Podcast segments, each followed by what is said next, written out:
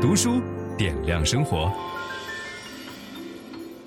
我一开始翻这本书的时候，觉得这么薄啊，名字又这么俗气，呃，没有抱太大的希望。结果读完了以后，发现这书给我特别大的启发。在他的扉页里边就写了塞内卡的一句话，他说：“智慧的作用在于为人们带来连绵不绝的快乐。”我们讲过那么多关于幸福的书，但是没有想到幸福跟快乐竟然还是两个不同层次的事情。那首先在开篇，这个作者就向我们界定了快感、幸福、智慧、快乐这几个不同的概念。什么是快感呢？就是当我们的需求和愿望得到满足的时候，就是快感。你比如说，你饿了有饭吃，对吧？然后你冷了有衣服穿，你需要爱的时候有人爱你，那这快这种需求得到了满足，这个叫做快感。但是快感有一个问题是什么？哈，所有的快感都无法持久，就你很少遇到一个快感说，开心了这么一次以后，一辈子都不需要再开心了，对吧？一辈子这事儿解决了，我吃饱了一次，一辈子不需要再吃了，没有。呃，这是第一个特点。第二个特点呢，就是如果你过度的满足快感的话，长期就会有害，啊，比如说，呃，过度的吃的太多，那长期就会有害；过度的爱的太多，对吧？长期就会有害；过度的沉迷在一个游戏当中，时间太长，长期就会有害。所以人们在很早以前就发现快感的这两个问题：无法持久以及长期有害的问题。那接下来呢，就有人研究说，那怎么才能够有节制的获得快感？研究这个事儿最出名的哲学家，咱们介绍过很多次了，叫伊壁鸠鲁。伊壁鸠鲁就专门研究幸福。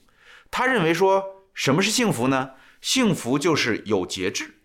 你可以吃东西，你可以跟朋友交谈，你可以喝葡萄酒，但是量不要太大。你不需要过极其奢华的生活。你最重要的一个能力，是从简单的饮食、交往这个生活条件当中，找到那种快乐的感觉。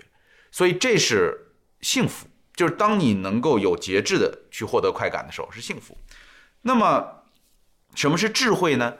就是如果我们把所有关于幸福的要素全从外部来获得，就是如果没有这个朋友，我没法幸福；如果没有这栋房子，我没法幸福；没有这个葡萄酒，我就没法幸福。你发现这个世界没法按照你的意愿来永远让你拥有这些东西，对吧？所以哲学家又开始研究说，如何能够摆脱对外部的依赖，从我们自身就能够找到幸福？这种能力被称作什么呢？这个叫做智慧。就是当我们能够学会从自身就能够发起一股快乐。呃，所以圣奥古斯丁讲过一句话特别有意思，这句话值得我们好好的琢磨，叫“幸福就是继续追寻你已经拥有的东西，不假外求，不需要向外追求，你已经拥有的东西。”如果你还能够继续追求，那比如说夫妻两个人结婚好多年了，如果你厌烦，如果你渴望新鲜感，那你肯定会觉得很痛苦。但如果你能够继续感受到这份感情带给你的滋养，你能够继续感受到这种美好，很珍惜在一起的这种生活，这就是智慧。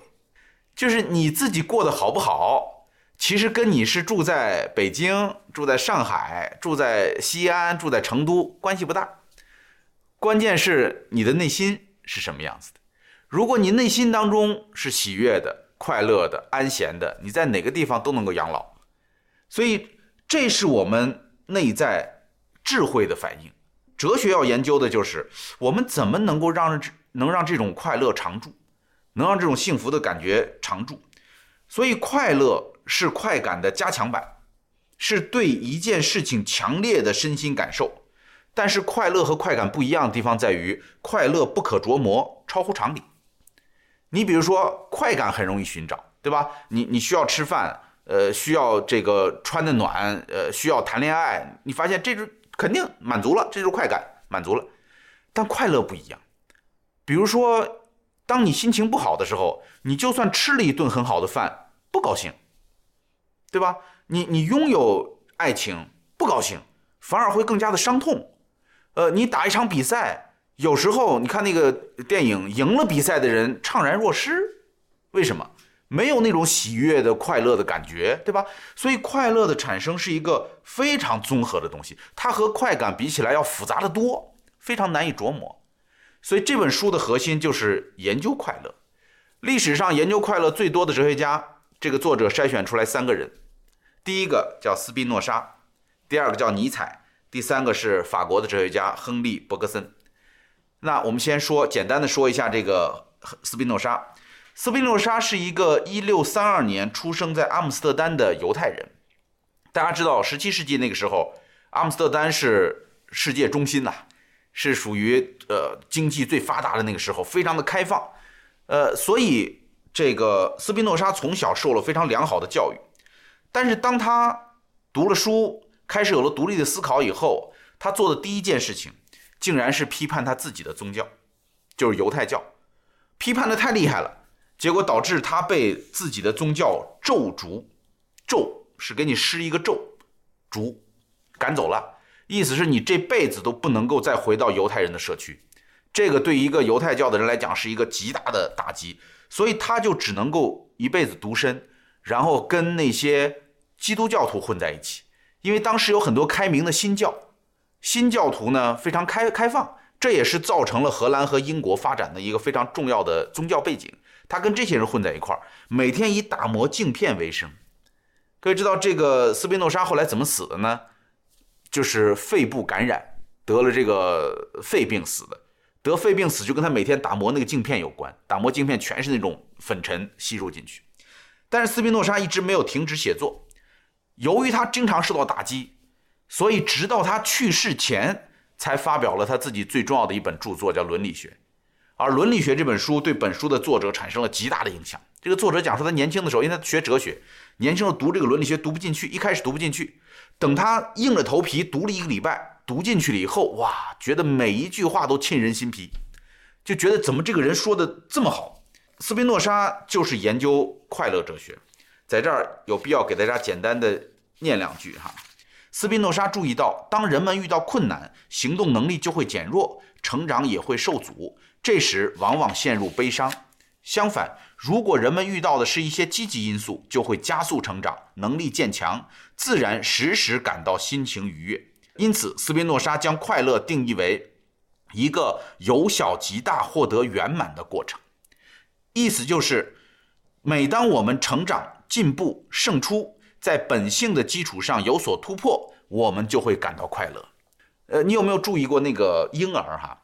婴儿刚刚学走路的时候，蹒跚，对吧？噔噔噔噔噔走几步，成功了以后他会干嘛？拍手笑，对吗？就是没人教过小孩这样，没有人教过孩子说，哎，你成功了，你应该笑。但是小孩子只要努力做到了一件事儿，扶着栏杆站起来啊，这样笑，或者走两步这样笑，或者说出了一个词儿，对方有反应，嘎嘎的笑。这种东西就是斯宾诺莎认为的快乐的源泉，快乐就是我们的成长，二最高级别的快乐叫做极乐。这个极乐的特征是摆脱了情绪，超然物外。如果你需要能够获得摆脱情绪、超然物外的快乐，需要在理性上下功夫。